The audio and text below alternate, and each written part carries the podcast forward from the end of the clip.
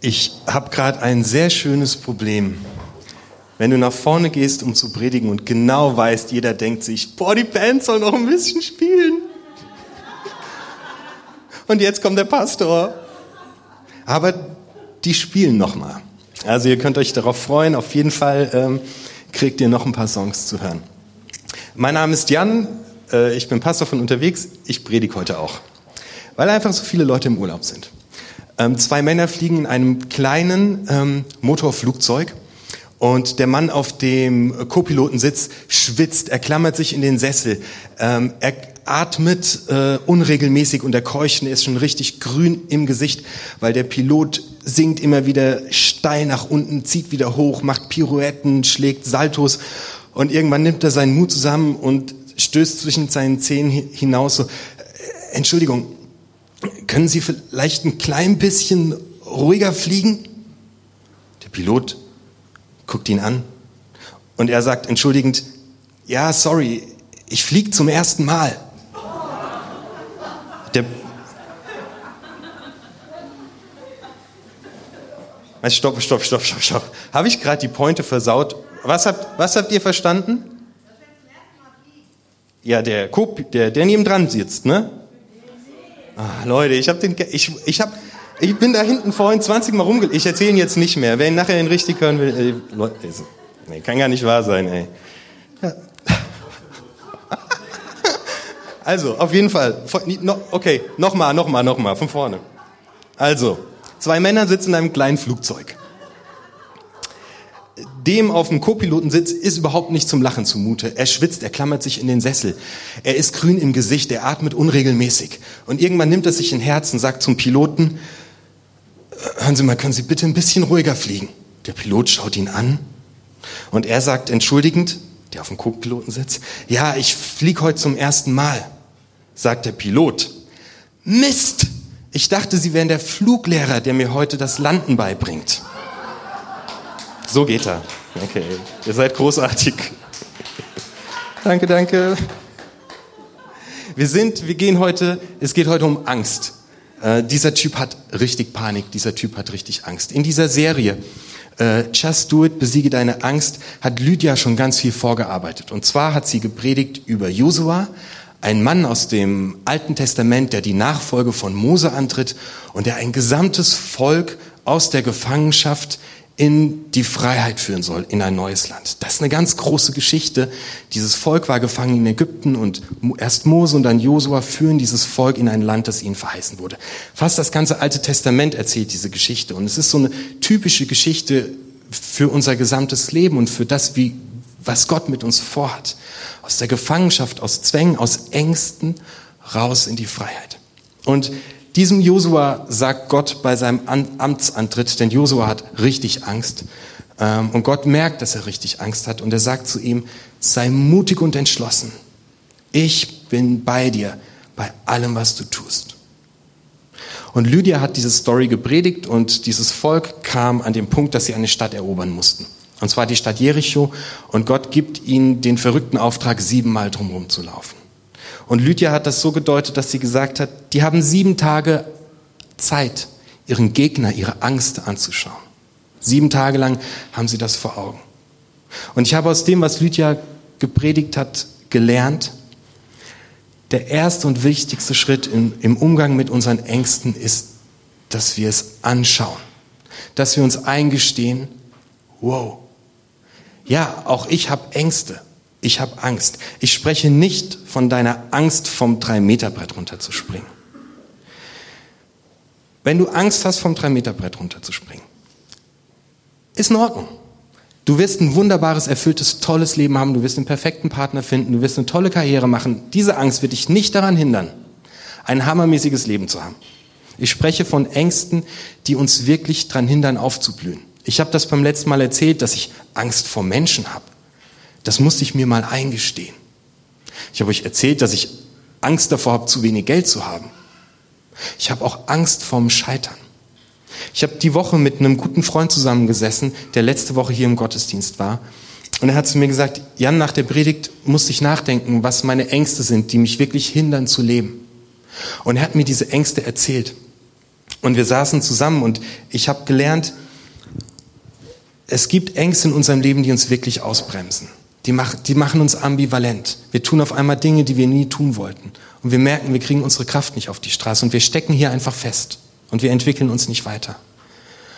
Und in dem Moment, wo wir wie die Israeliten das genau mal anschauen und sagen, ja, ich habe Angst davor, haben wir 90 Prozent schon geschafft. Wir saßen zusammen und er sagte, nur das einmal mir einzugestehen und es Gott einzugestehen und es jemand anderem zu erzählen, diese drei Sachen. Das, ich, ich habe gefragt, was machst du jetzt? Er sagte, es ist egal, was ich jetzt mache. Das sind 90 Prozent, dass ich schon mir eingestanden habe, ich habe Angst vor dem und vor jenem. Es verliert eine Macht über uns, wenn wir uns eingestehen, dass wir Ängste haben. Im Psalm 27, Vers 1 ähm, schreibt David, der Herr ist mein Licht er befreit mich und er hilft mir. Darum habe ich keine Angst. Dinge, die wir benennen, die wir ans Licht bringen, verlieren schon mal einfach Macht über uns. Mir ist es so wichtig, über dieses Thema Angst heute äh, zu predigen und diese Serie beenden zu dürfen, weil ich merke, dass jeder von uns Ängste hat, nicht die drei Meter Brett Angst, sondern wirklich tiefe Ängste, die sich schon lange aufgebaut haben, die uns hindern, wirklich frei zu sein. Meine Angst vor Menschen hindert mich, daran, manchmal gute Entscheidungen zu treffen, zu mir selbst zu stehen. Ich möchte andere Leute nicht enttäuschen, dann mache ich blöde Sachen, die mir nicht passen. Ich werde ambivalent und es macht keine Freude mehr. Nachher, wenn ich Leute nicht enttäusche, täusche ich sie ja auch und ich täusche mich. So, das sind einfach doofe Gefühle und wir leben nicht befreit. Und mein Ziel heute mit dir ist es, ähm, dass wir gemeinsam das, was ich mir für mich und für dich wünsche, ähm, ist, dass wir ähm, zwei Entscheidungen treffen.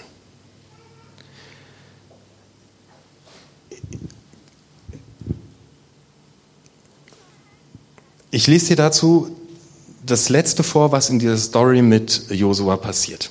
Ich springe ein ganzes Stück, also die haben krasse Sachen erlebt, die wurden versorgt in der Wüste, die haben eine Stadt zum Einsturz gebracht und jetzt liegt Josua auf dem Sterbebett.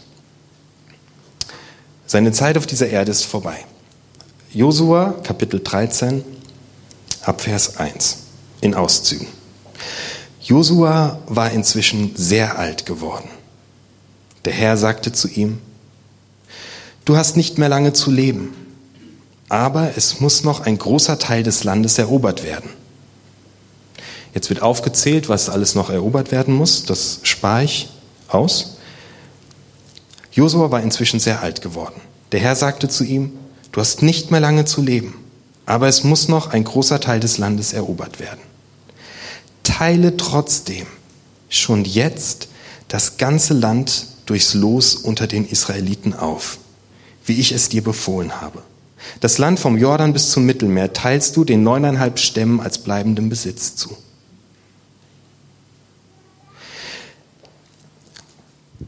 Die losen aus, wer welches Land besitzen wird. Und natürlich, hier geht es um kriegerische Handlungen. Das ist, äh, ich bin auch kein Fan von Kriegsfilmen, aber wir können aus dieser Geschichte etwas lernen für unser Leben. Die verlosen etwas, das ihnen noch überhaupt gar nicht gehört. Also die sitzen zusammen und treffen eine Entscheidung. Die entscheiden, dieses Land wird in der Zukunft uns gehören. Da wohnen halt noch Leute. Also die, die bekommen etwas geschenkt, irgendwie, was, was ihnen noch gar nicht gehört. Das, das fand ich so verrückt. Die treffen eine Entscheidung über etwas, das sie noch gar nicht haben. Und das finde ich irgendwie ganz krass faszinierend. Ich glaube, es fängt, wenn wir unsere Angst besiegen wollen, mit einer Entscheidung an. Dass wir eine Entscheidung fällen. Du kannst heute entscheiden, ich werde keine Angst mehr vor Menschen haben. Du hast es noch nicht geschafft. Du hast dieses Land noch nicht erobert. Aber du hast diese Entscheidung gefällt. Genau das machen die hier.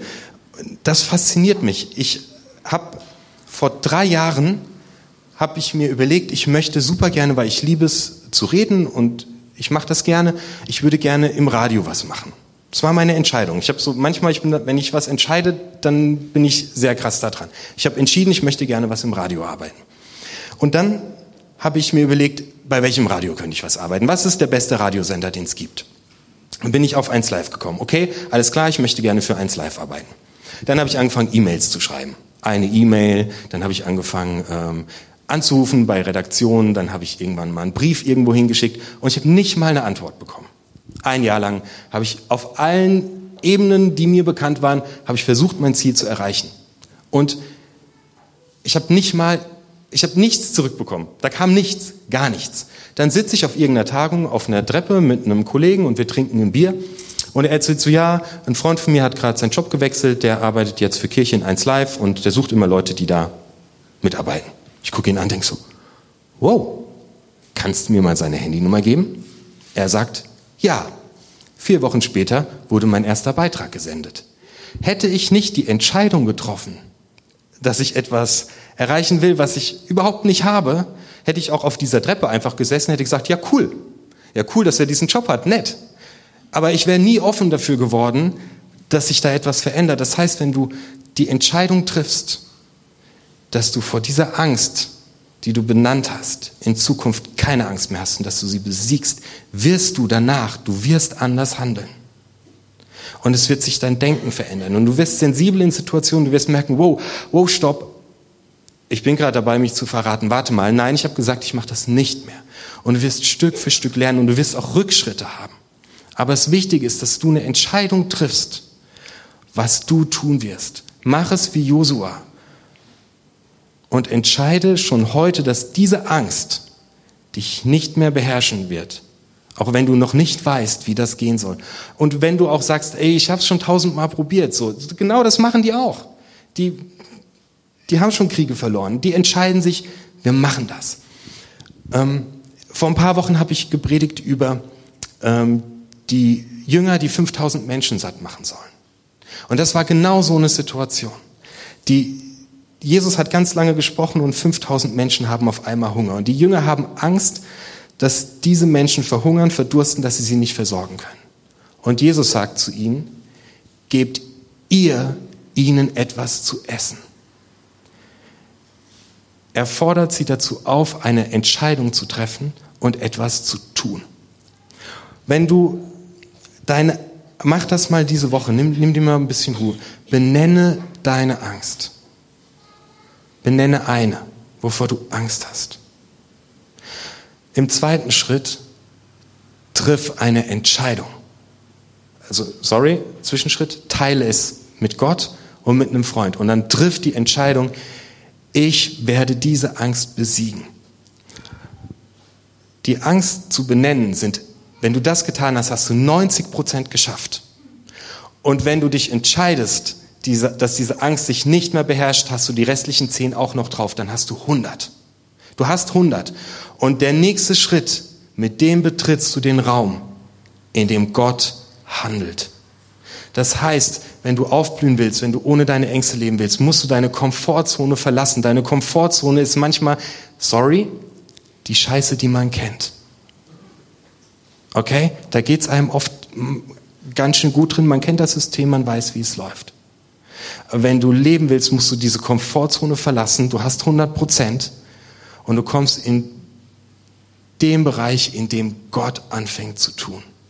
Genau das passiert den Jüngern. Die entscheiden sich, Jo Mann, fünf Brote, zwei Fische, go. Sie betreten den Bereich, in dem Gott handelt und 5000 Menschen werden satt. Das machen die ja nicht selbst. Die ganze Bibel ist voll davon, dass jede zweite Seite geht es um Angst. Im Psalm 34, Vers 5 ähm, schreibt David, ich wandte mich an den Herrn und er antwortete mir. Er befreite mich von allen meinen Ängsten. Das sind Versprechen, die Gott dir gibt. Der geht mit dir aus der Gefangenschaft einen Weg in die Freiheit. Mich fasziniert das. Ich habe ich komme schon zum Ende der Predigt.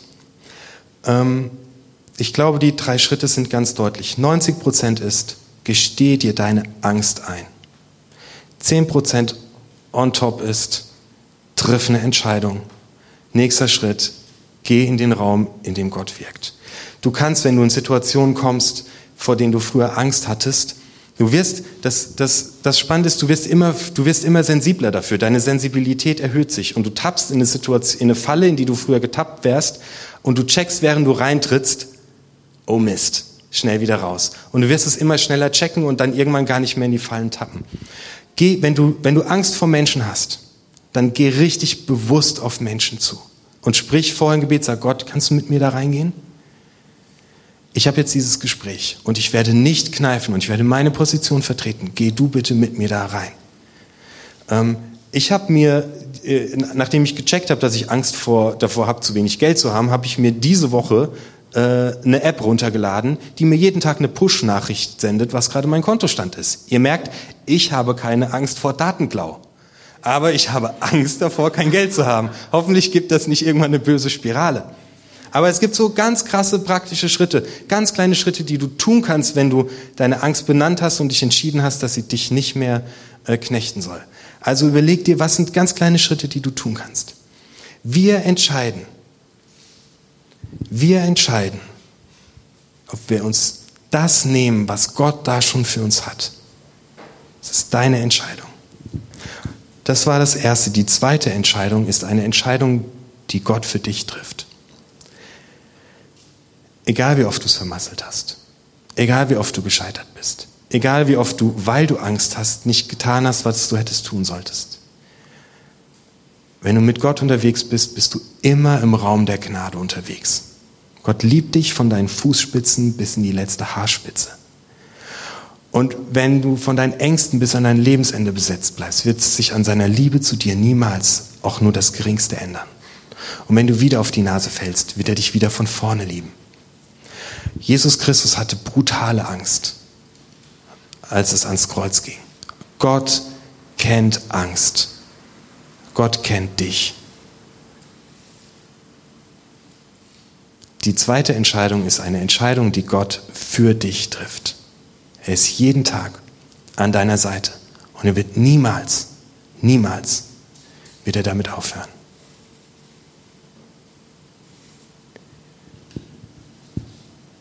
Ich freue mich auf eure Stories, welche Angst ihr besiegt habt. Ich bin richtig gespannt drauf. Ich bin darauf gespannt, wie ich mit meinen Ängsten, die ich benannt habe, wie es in den nächsten Wochen weitergeht. Ich bin gespannt, wie es dir geht. Ähm, Ich spreche noch ein Gebet, ihr dürft einfach sitzen bleiben. Vater im Himmel,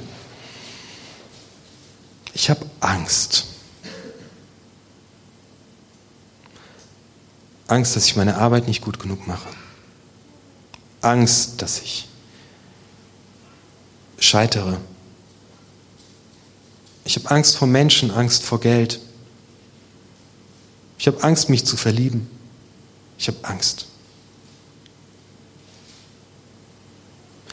Danke, dass du das kennst und dass du meine Angst kennst. Und danke, dass ich immer in deiner Hand bin. Und da will ich bleiben, denn es ist der beste Ort, den es gibt. Vater im Himmel, bitte hilf mir, eine, meine Ängste zu sehen, eine mutige Entscheidung zu treffen und mit dir durch die Angst durchzulaufen. Danke, dass du da bist. Amen. Gott ist einfach großartig. Und ich will keinen Tag in meinem Leben ohne den unterwegs sein. Und der befreit uns aus Ängsten und der stellt uns auf eine neue Straße und das wollen wir so richtig krass feiern jetzt. Mit Liedern äh, von der Band. Lass uns dazu aufstehen, lass uns tanzen. Ähm, du kannst die Lieder nutzen und dabei ein Gebet sprechen. Du kannst deine Angst dabei Gott bringen. Du kannst feiern, dass du schon Ängste besiegt hast. Ihr seid herzlich eingeladen, die, nächsten, äh, die nächste Zeit einfach mit Gott zu genießen.